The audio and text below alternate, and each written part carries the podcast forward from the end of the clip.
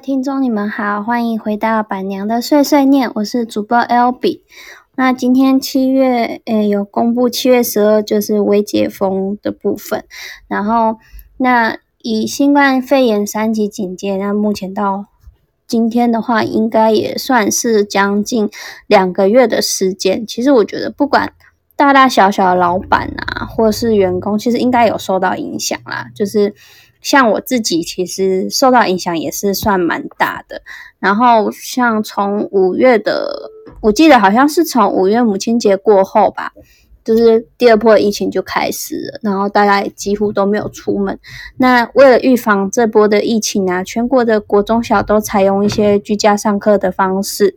然后还有一些部分的公司，它都会采像分流上班呐，或是就是干脆让员工在家里上班，就是目前大家俗称的 WHF，就是 Work from Home 的居家办公。对，然后。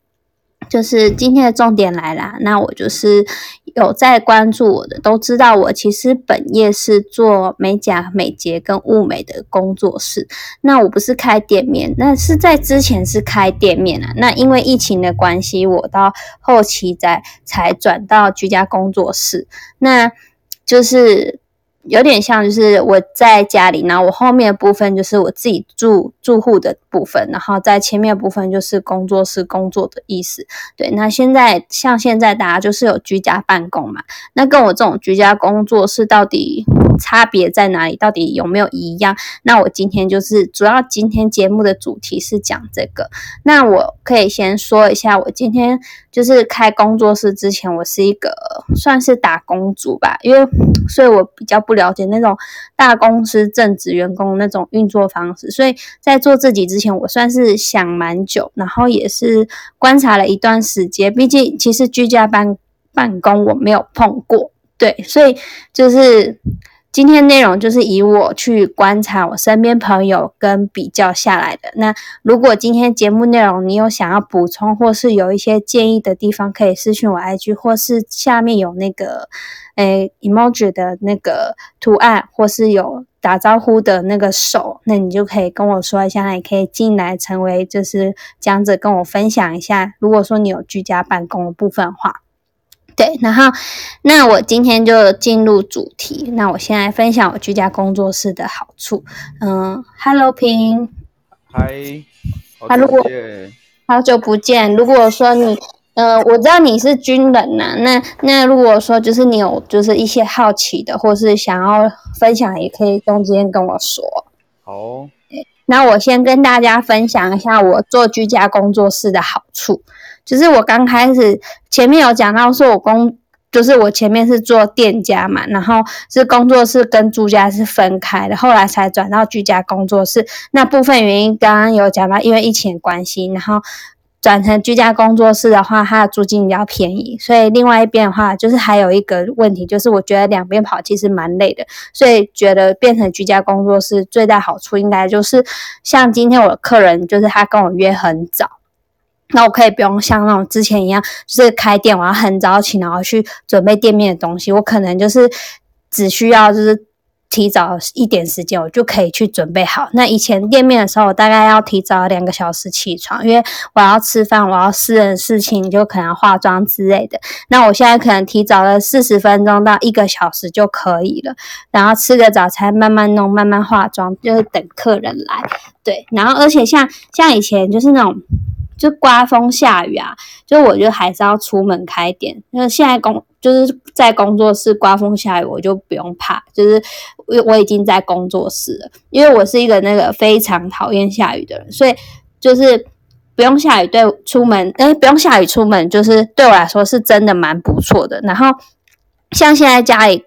家里跟工作室是一起的，所以有时候比较闲的时候，我可以顺便做一些我比较私人的事情，或是就是家里的事情，跟打扫家里之类的。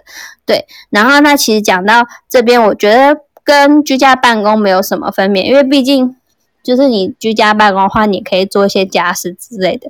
那其实大家也不用急，我会慢慢的就是说给大家听，我自己分析下来的结果。对，刚刚刚刚我出现 bug，所以刚刚先退出一下。没关系，就是就是欢迎你，就是再回来跟我分享。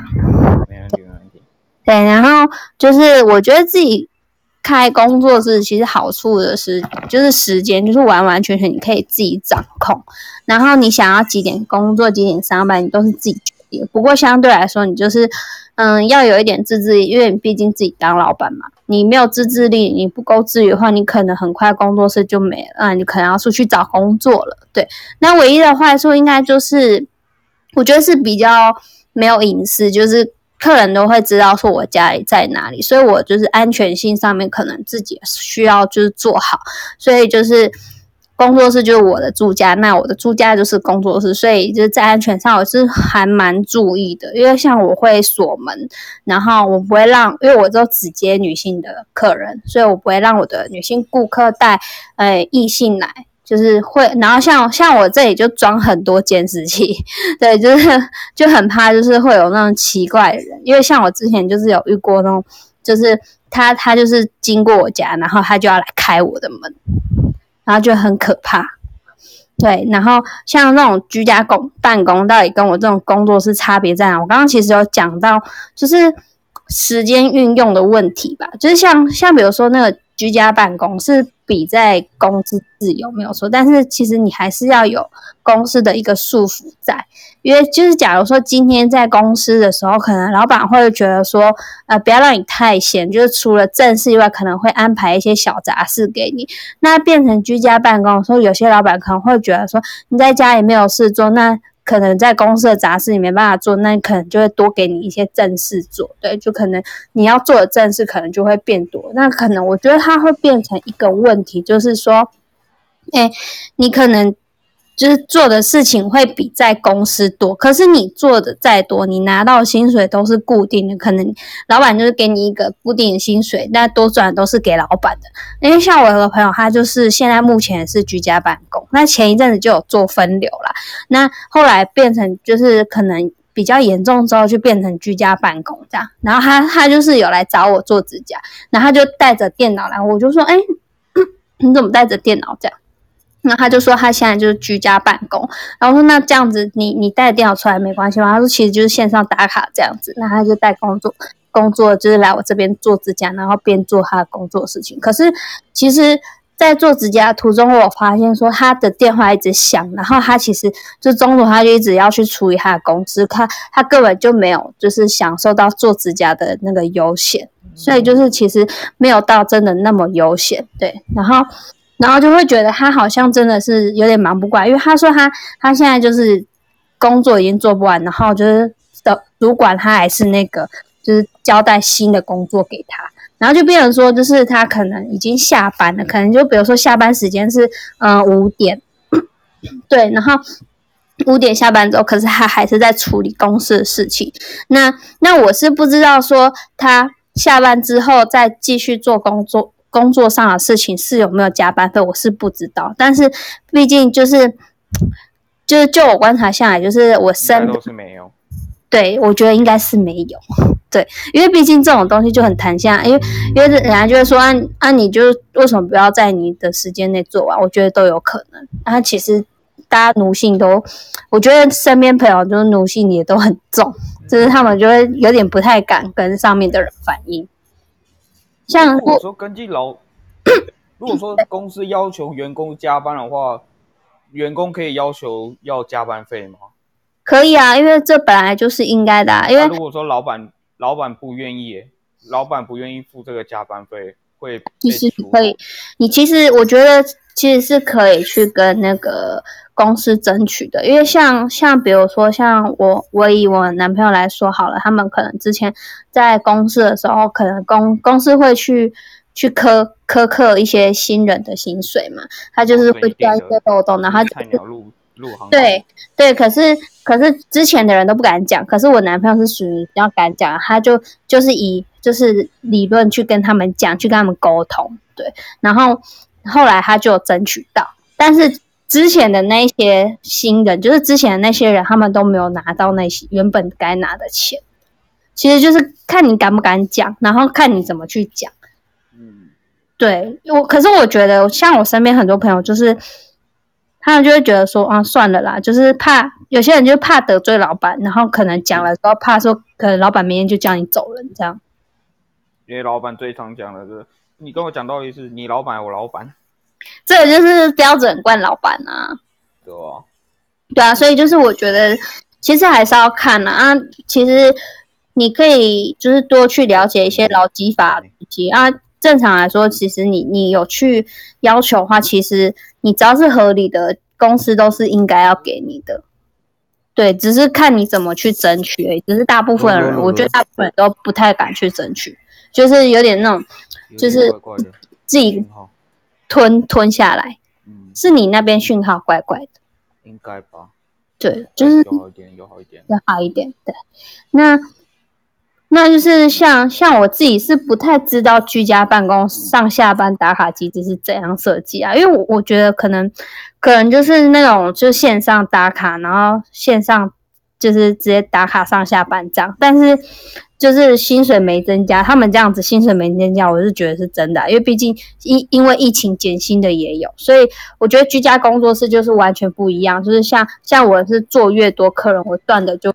越多，就是得到的是相等的报酬，对，所以所以才有那么多人想要去台积电吧？因为台积电就是那种你你做很多，然后就是用用生命去换钱，可是你拿到的都是相等的报酬，对，就是有点像，就是我所做的事情就是为了自己而忙，然后。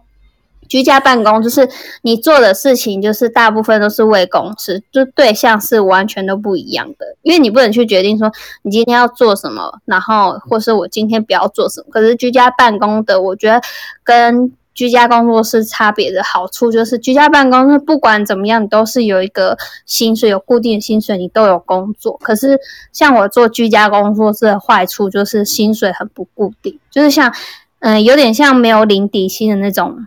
保险业务员，但是就是成就感会高出非常多，因为很多东西都是你自己就是用双手打拼出来的，所以你就会觉得说，哎，你知道这是努力得到相等报酬，你就会觉得非常开心。所以其实听起来，居家办公跟居家工作是其实算是有差别的啦。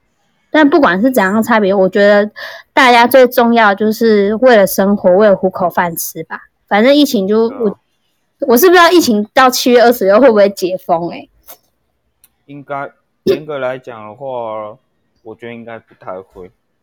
我也是觉得不太会，就是猜测了。我是觉得就是延一下也会比较好啦，因为它就是我觉得有有那个三级的那种制度在，就是可以约束一些比较不自治的人。嗯，对啊，因为你看现在就是讲为解封，然后开始已经有很多地方出现人潮了。已经开始有部分店家已经出来工作了。对啊，然后出现一些人潮，我觉得还蛮可怕的。然后我记得，如果说这个未解封，如果说它一些部分的条件，如果说用的好的话，应该是不至于会让您店家或其他其他的生意有所影响就好了。对，可是其实就是我觉得主要就是某部分的老鼠屎吧。而且有些人是那种有一种心态，就是，哎，我我得病，然后大家一起得病。有些人就可能知道自己好像有得，然后他他就是就出去传给别人。嗯，我觉得有些人的心态是这样啊，有些人是就是真的那种心态是，哦，反正他就只是一个感冒，然后我没那么衰啊什么的，就是最怕这种看个人的心态。对啊。就是还是就是，如果说因为这部分老鼠屎，然后就到就我们疫情更更严重，也是蛮麻烦的。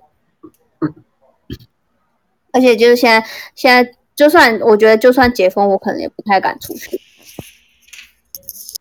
就是也还是不敢去去看电影或者去去外面吃饭，因为觉得拿只要拿下口罩或是在那种人多的地方，因为电影院不是有那个就是空调嘛。现在大部分都是外，就是不能在餐厅内用，只能改都改用外送。可是未解封是可以内用啦。微解封的话，应该是，我觉得应该是可以内用啦。应该就是，只是重点就是他们呃，应该会用隔板那种吧。对，但你敢吗？你敢内用吗？如果微解封可以内用的话。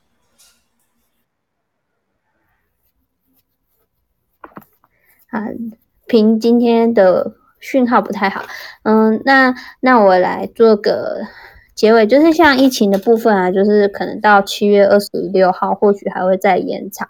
那平的部分的话，可能是那个你的 podcast 可能需要更新了，更新之后可能会比较好一点。嗯。对，然后希望大家能够再忍耐忍耐，也希望大家能够熬过这一次疫情的困苦。那今天节目可能比较短啊，但是就是我主要就是想要跟大家分享一些，就是像因为有些人就会想要自己出来创业嘛，然后也可能就会想说，那那像我这样做居家工作室。跟他们现在这样居家办公到底有没有什么差别？那今天就是主要分析给大家听。那如果对于节目有任何的问题的话，可以私信我或是投稿，或是像平这样子可以直接进来节目，然后直接做一个提问都可以。那我是板娘碎碎念，然后谢谢大家收听，我下次见。哇，今天比较早。对，今天比较早。对，今天主要就是分享，就是嗯，就是他的那个。不一样啊。对。那今天谢谢平。每一次都很痛下次见。